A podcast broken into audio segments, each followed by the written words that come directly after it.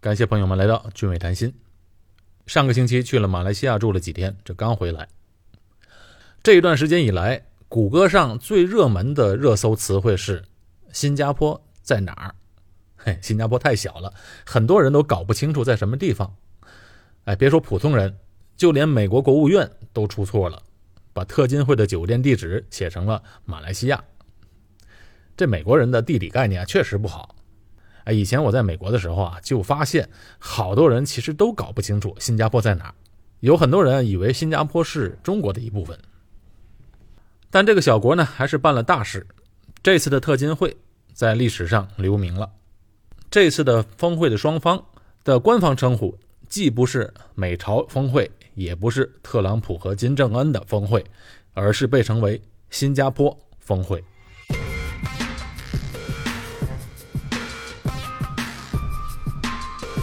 既然要办一个峰会啊，又是这么两个比较麻烦的人物，一定要花钱的。峰会之前。新加坡总理李显龙就说了，这次的峰会，新加坡会付出两千万新币，也就是一个亿的人民币的费用。这个钱啊，主要是用来安保和酒店的等等方面的开销。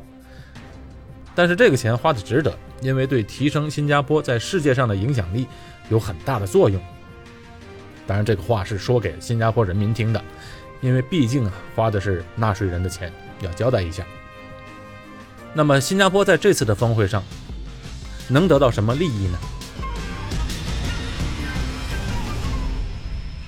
表面上看来，这次新加坡峰会举办的很平静，就只有两天的时间。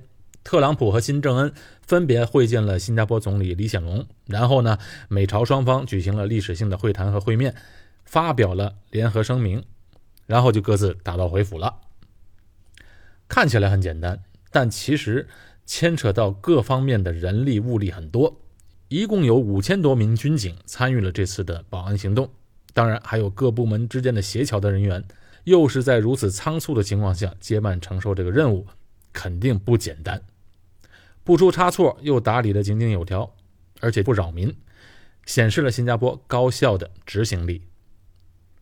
无论会谈结果如何，美国和朝鲜是否真的握手言和？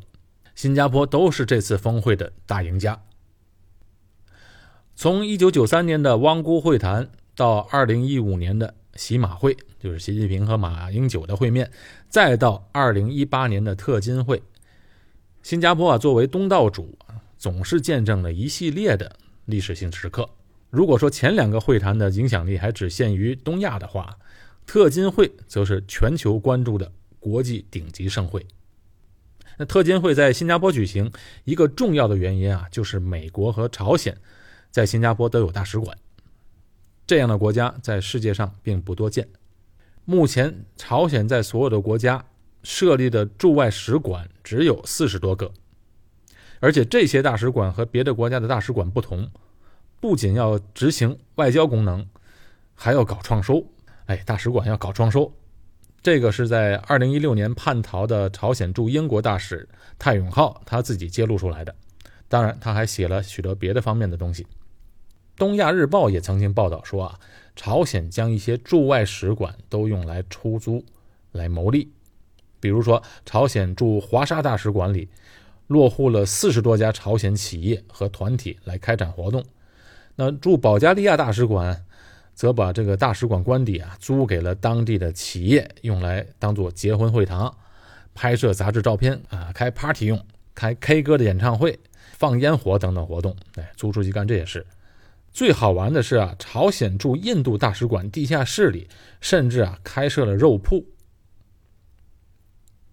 新加坡的地理位置和本身在亚太贸易金融中心的地位，对朝鲜很有吸引力。新加坡和朝鲜在一九六九年就建立了外交关系，那比中国和新加坡建交还早了二十一年。目前，新加坡护照的持有人在免签的条件下可以赴朝鲜旅游三十天。在政治上，新加坡对朝鲜的态度也比较温和，哎，从来没有激烈的批评其内政。在经贸上呢，二零一六年，新加坡还是朝鲜的第八大贸易伙伴。所以，这个经济上的联系和关系是比较密切的。呃，新加坡和美国的关系呢，更不用说，一直都挺好。新加坡本身的独特的地理位置和美国的超强国际地位的，使得啊两国之间能做到各取所需。那新加坡外交的一个重要原则就是啊，谁都不得罪，广交朋友，尽量和方方面面的搞好关系。同时，这个原则啊，又不是靠丧失原则来实现的，而是致力于推动对方的行为向有利于自己的方向转变。那与此同时，新加坡在牵扯自身重大利益的问题上，也敢于和大国对着干。比如和美国的关系从来不是建立在妥协之上的，而是据理力争，原则问题上毫不相让。对中国也是。二零一六年时是新加坡和中国多事的一年。那新加坡对于南中国海的纠纷问题啊，就提出了维护国际法和航行自由。国际法和航行自由啊，是和新加坡的命运息息相关的，可以说是新加坡得以立命安身的基础。当然，站在中国人的角度上就不这么看了，普遍上不接受这样的说法。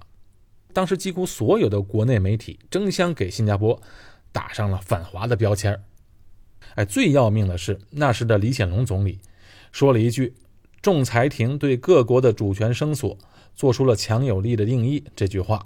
哎，显然这句话激怒了国内的决策层，所以在二零一六年十一月就发生了新加坡九辆军车在台湾演习后转运回途中，因为手续不全被香港海关扣留的事件。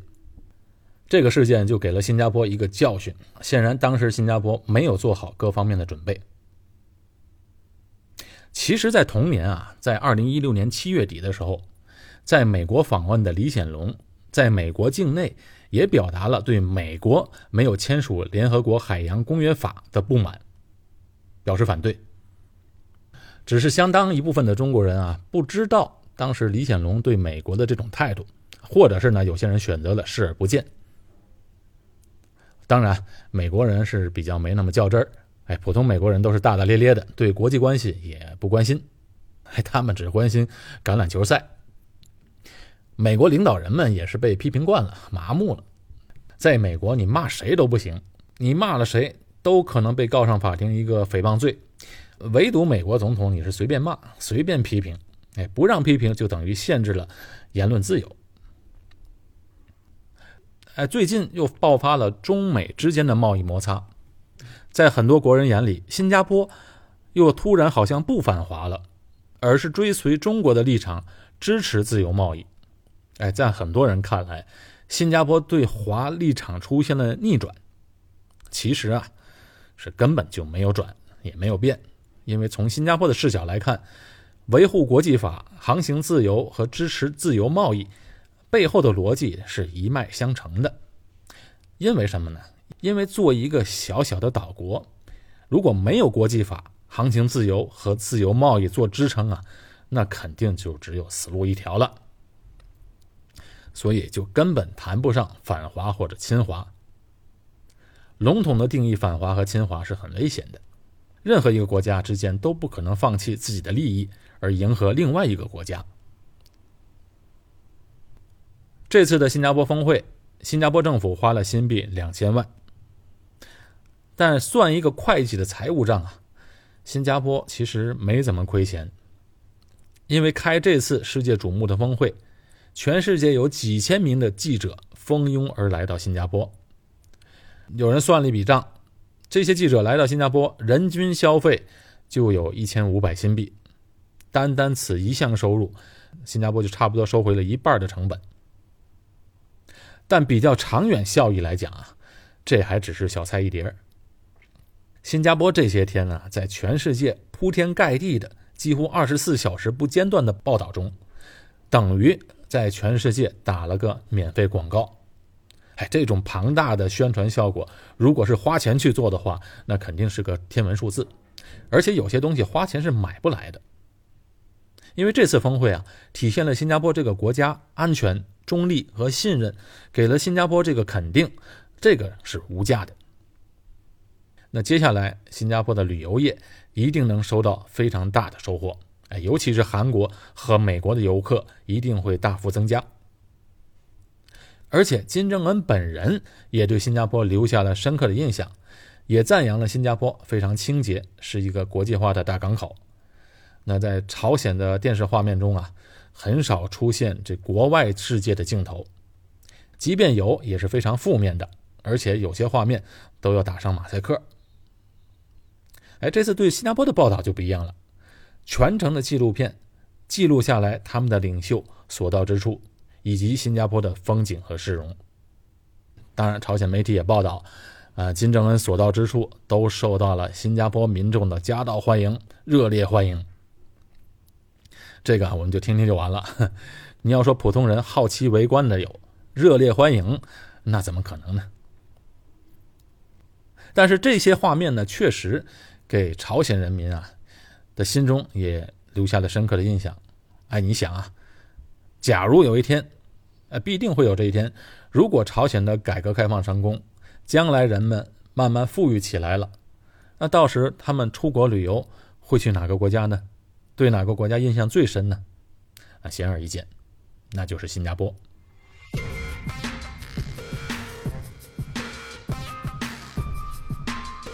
国家形象的宣传和经济效益还不算什么，更重要的是。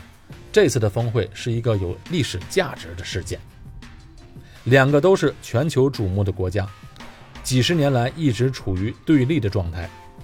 那两国领导人第一次坐下来会谈，交恶转好，一定会被记录在两国的国家发展史上，传给后人记忆和研究。而在这次见面的峰会就被称为新加坡峰会，永远的记录在历史当中。所以，新加坡花了两千万新币。非常值得，但这次最大的受益人呢，可不是新加坡，而是朝鲜金正恩。从金正恩上台之后几年当中啊，他都不受人待见，也从来没出过国门，突然之间就成了两个超级大国的座上客，频繁的出访见面，而且受到高规格的接待。所以这个金正恩不简单，游走于两个大国之间，而且是没花半分钱的成本。